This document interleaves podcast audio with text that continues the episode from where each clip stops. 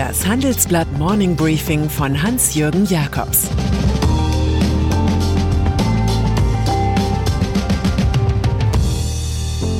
Guten Morgen allerseits. Heute ist Dienstag, der 28. April. Und das sind heute unsere Themen. Brüssel bremst deutsche Staatswirtschaft. Wir können Krise. Die Datenjunkies aus Sachsen-Anhalt. Im Folgenden hören Sie eine kurze werbliche Einspielung. Danach geht es mit dem Morning Briefing weiter. Die Märkte sind in Aufruhr. Wir geben klare Empfehlungen, wie Sie mit der Krise umgehen und Chancen nutzen können. Handelsblatt Inside Geldanlage bietet einmal wöchentlich exklusive Inhalte und Finanztipps. Recherchiert von Deutschlands bedeutendster Wirtschaftsredaktion. Dazu gibt's die besten Handelsblatt-Texte zum Thema Geldanlage. Weitere Informationen finden Sie unter handelsblatt.com/geldanlage oder in den Show Notes. EU. Wenn es um Wettbewerb geht, sind die Beziehungen zwischen Bundesregierung und EU-Kommission weitaus schwieriger als gedacht.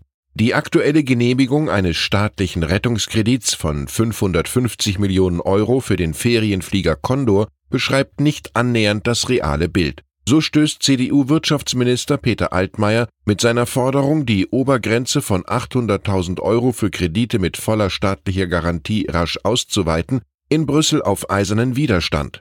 Kommissarin Margarete Vestager weist nach unseren Erkenntnissen an, eine pauschale Haftung komme nur in Einzelfällen in Betracht.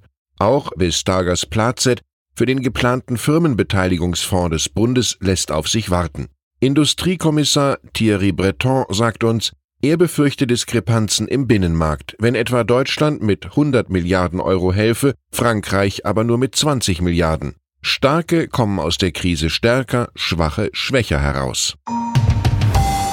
Renate Köcher. Die Allensbach-Chefin vergibt Lob für die Deutschen. Die staatlichen Vorgaben in der Corona-Krise seien von vielen eher übererfüllt als auch nur ansatzweise unterlaufen worden. Das sagt die Meinungsforscherin im Handelsblatt-Interview. Sie glaubt, wir können Krise. Nun aber werde der Bevölkerung zunehmend bewusst, welchen Preis die Bekämpfung des Virus erfordert. Schon drei weitere Monate wäre der Zustand der letzten Wochen kaum durchzuhalten, meint Köcher, mit Blick auf Ökonomie, Bildung, Kultur, soziales Leben und Psyche. Eine große Disziplinlosigkeit bei den Lockerungen erwartet die neue Pythia vom Bodensee nicht. Es sei nicht zu erwarten, dass die Leute die Läden stürmten, dazu ist die Stimmung viel zu schlecht.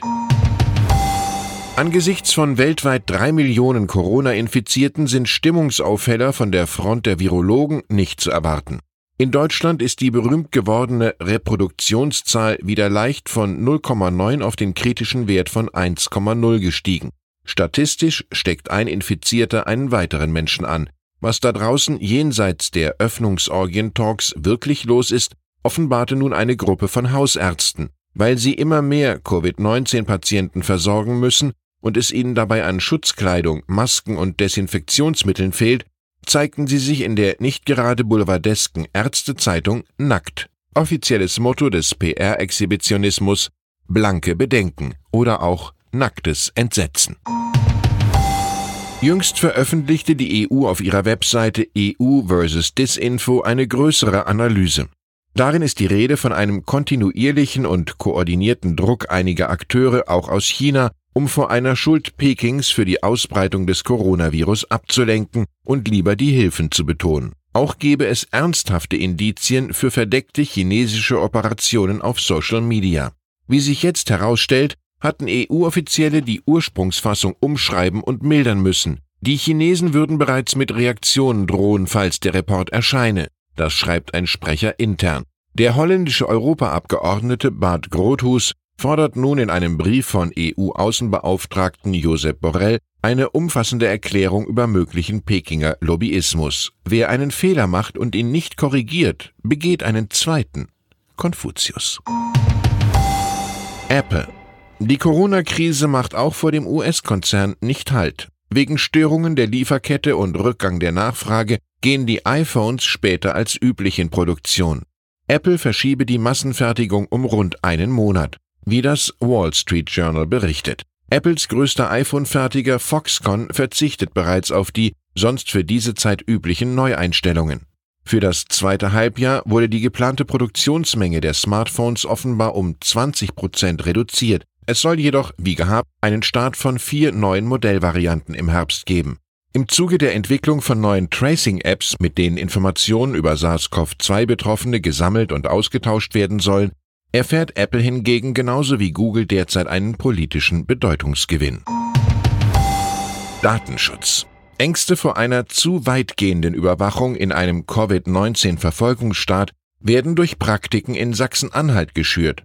Dort hat CDU-Innenminister Holger Stahlknecht offenbar eine Übermittlungspflicht angeordnet für Daten von Infizierten, die die örtlichen Gesundheitsämter der Polizei zu liefern hatten.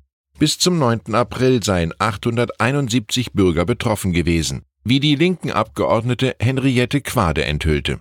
Das Ministerium selbst hat lange zu den Datentransfers geschwiegen. Eine pauschale Datenübermittlung sei völlig ungerechtfertigt. Das lässt Sachsen-Anhalts Datenschutzbeauftragter Harald von Bose vernehmen. Auch organisierte Sammelwut gefährde die Demokratie. Marcel Ospel. Er kam von unten und garnierte sich das Leben ganz oben mit nicht gerade bescheidenen Bezügen. 24 Millionen Schweizer Franken in 2006. Ospel hielt das für gerecht, da er ja die UBS zur hochrentablen Großbank gemacht hatte, durch die Fusion des Schweizerischen Bankvereins mit der Schweizerischen Bankgesellschaft. Doch dramatische Verluste der USA-Tochter und die Finanzkrise entzauberten den Spitzenbanker. 2009 trat er zurück. Ospel wirkte danach als Finanzier und mied die Öffentlichkeit. In der Finanzszene galt er als der letzte Held und nicht wie für den Boulevard als das Gesicht der Gier. Ospel, der Architekt der UBS, ist nun im Alter von 70 Jahren nach langer schwerer Krankheit gestorben. Und dann ist da noch Katharina Wagner. Sie kann ihr Amt als Leiterin der Richard Wagner Festspiele in Bayreuth bis auf weiteres nicht ausführen. Die 42-jährige Urenkelin des Komponisten sei längerfristig erkrankt. Kommissarisch übernimmt der einstige kaufmännische Geschäftsführer Heinz-Dieter Sense. Die Personalie sorgt für einen Schock auf dem Hügel, in einem ohnehin heftigen Krisenjahr. Wegen Corona entfiel die Lohengrin-Premiere in Barcelona und auch die Festspiele in Bayreuth sind gestrichen. Nach heftigen Kämpfen hatte sich Katharina, die Tochter des langjährigen Festspielchefs Wolfgang Wagner, im Musentempel durchgesetzt. 2015 wurde die Innovatorin alleinige Chefin. Ihren Vertrag hat Katharina Wagner erst im November 2019 bis 2025 verlängert.